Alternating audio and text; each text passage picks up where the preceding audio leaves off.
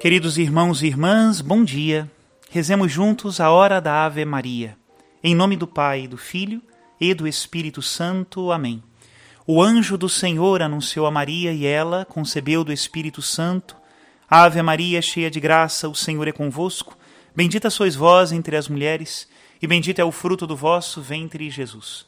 Santa Maria, Mãe de Deus, rogai por nós, pecadores, agora e na hora de nossa morte. Amém. Eis aqui a escrava do Senhor, faça-se em mim segundo a vossa palavra. Ave Maria, cheia de graça, o Senhor é convosco. Bendita sois vós entre as mulheres, bendito é o fruto do vosso ventre, Jesus.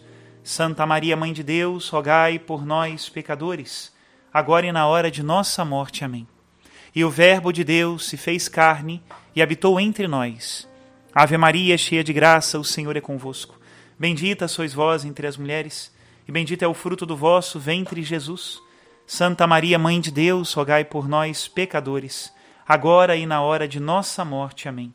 Rogai por nós, ó Santa Mãe de Deus, para que sejamos dignos das promessas de Cristo. Oremos. Infundi, Senhor, em nossas almas a vossa graça, nós o suplicamos, para que nós que conhecemos pelo anúncio do anjo a encarnação de Jesus Cristo, vosso Filho e nosso Senhor, cheguemos por sua paixão e morte de cruz a glória da ressurreição da carne, pelo mesmo Cristo nosso Senhor. Amém. Em nome do Pai, do Filho e do Espírito Santo. Amém. Queridos irmãos e irmãs, estamos no quarto domingo do Advento. Chegamos então na última semana antes do Natal. O Senhor virá.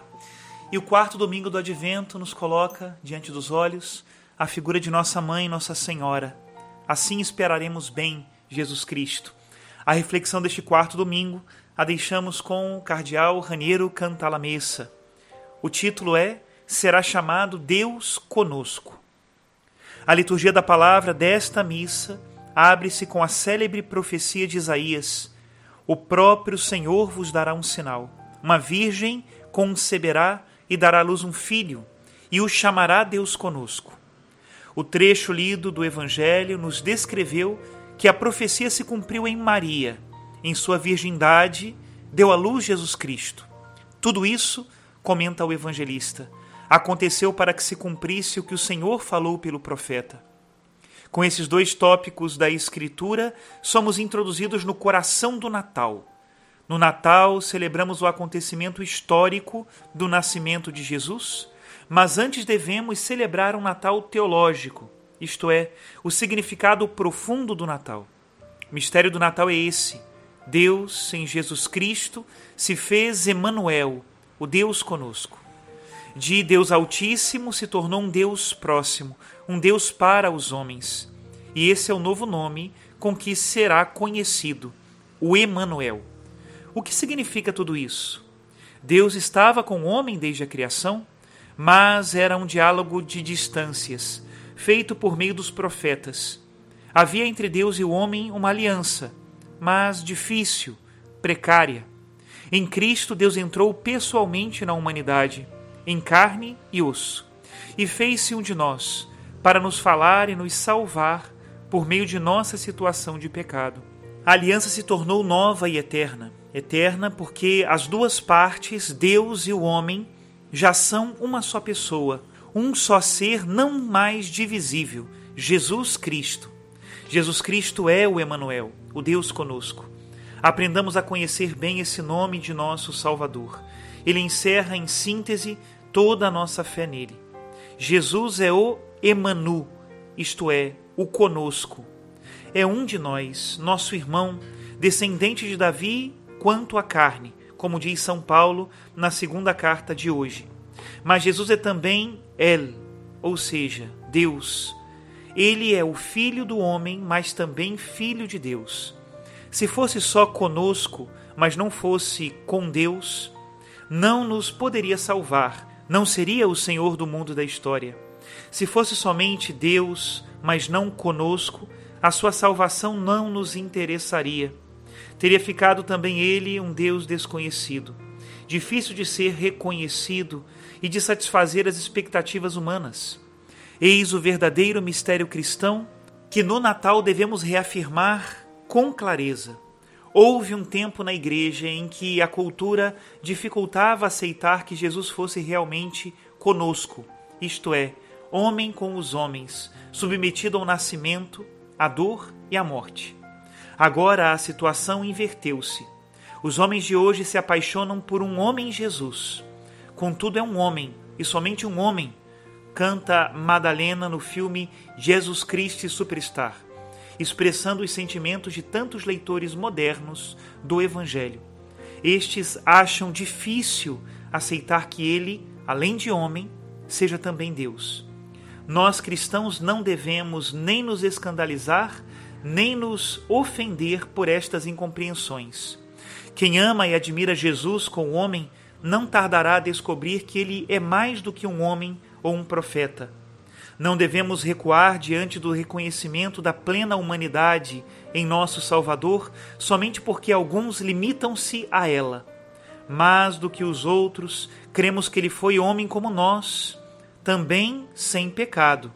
Homem que conheceu a privação, o tédio, o medo, talvez a dúvida, certamente a angústia e a dor. Mas não podemos parar aqui.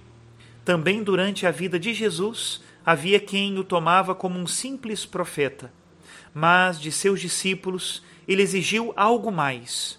Vós, quem dizeis que eu sou? A esta eterna pergunta, a igreja responde com as palavras de Pedro: Tu és o Cristo, o Filho de Deus, isto é, tu és o Deus conosco. Mas Jesus é hoje ainda o Deus conosco, ou foi apenas por um breve período de 30 anos? desde seu nascimento de Maria em Belém até a sua morte na cruz. Sim, o é também hoje. Eu fico convosco até o fim do mundo, disse ele. Ele colocou sua tenda entre nós, escreveu São João. Jesus é ainda Deus conosco. Com a ressurreição, ele inaugurou um modo novo de estar no mundo, um modo espiritual, invisível, mas real. Jesus é um companheiro nosso. Diante desta certeza de fé, a única resposta do homem é o grito feliz de Paulo: Se Deus está conosco, quem estará contra nós? Quem nos separará do seu amor? É verdade, há alguém que nos pode separar dele, e este alguém somos nós mesmos.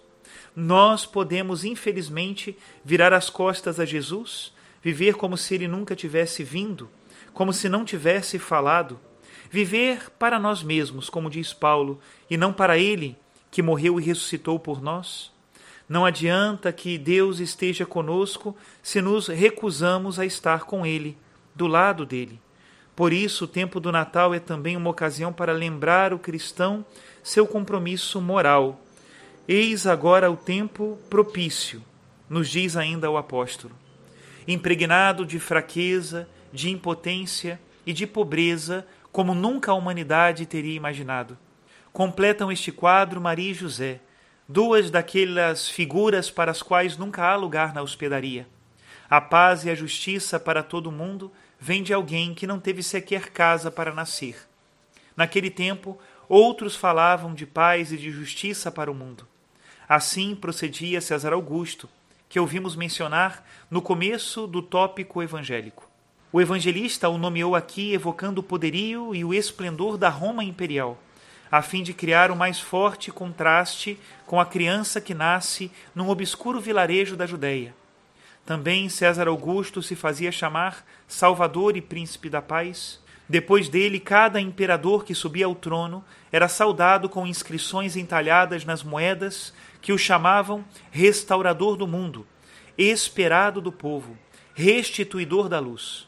E, na verdade, os homens até aquele dia tinham sempre pensado assim: somente quem é forte, quem tem exércitos, quem tem o comando, pode impor aos outros a paz e levar a salvação.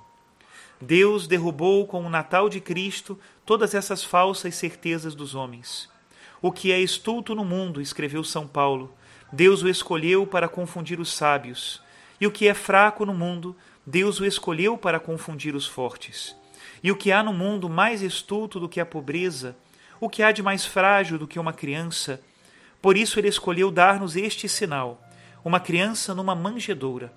Somente Deus podia pensar numa mudança tão radical da lógica humana.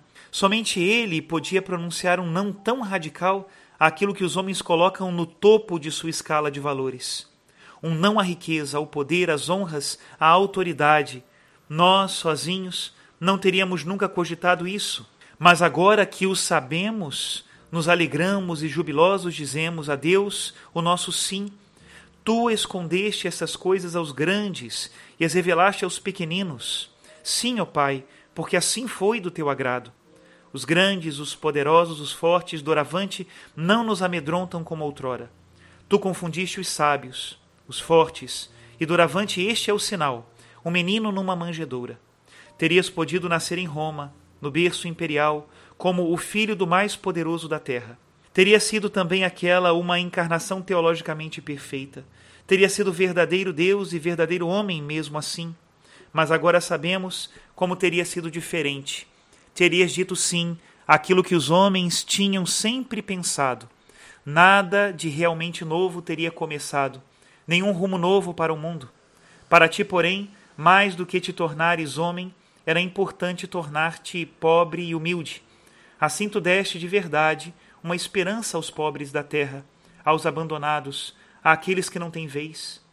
Deste uma esperança a todo o povo, porque nem todos podem ser ricos, sábios e fortes neste mundo, mas todos podem se tornar humildes.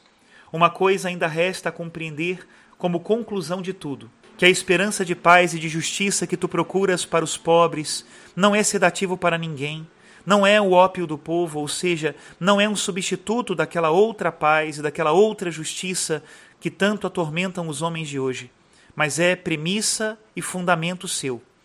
Agora nosso pensamento se dirige à Eucaristia que estamos para celebrar.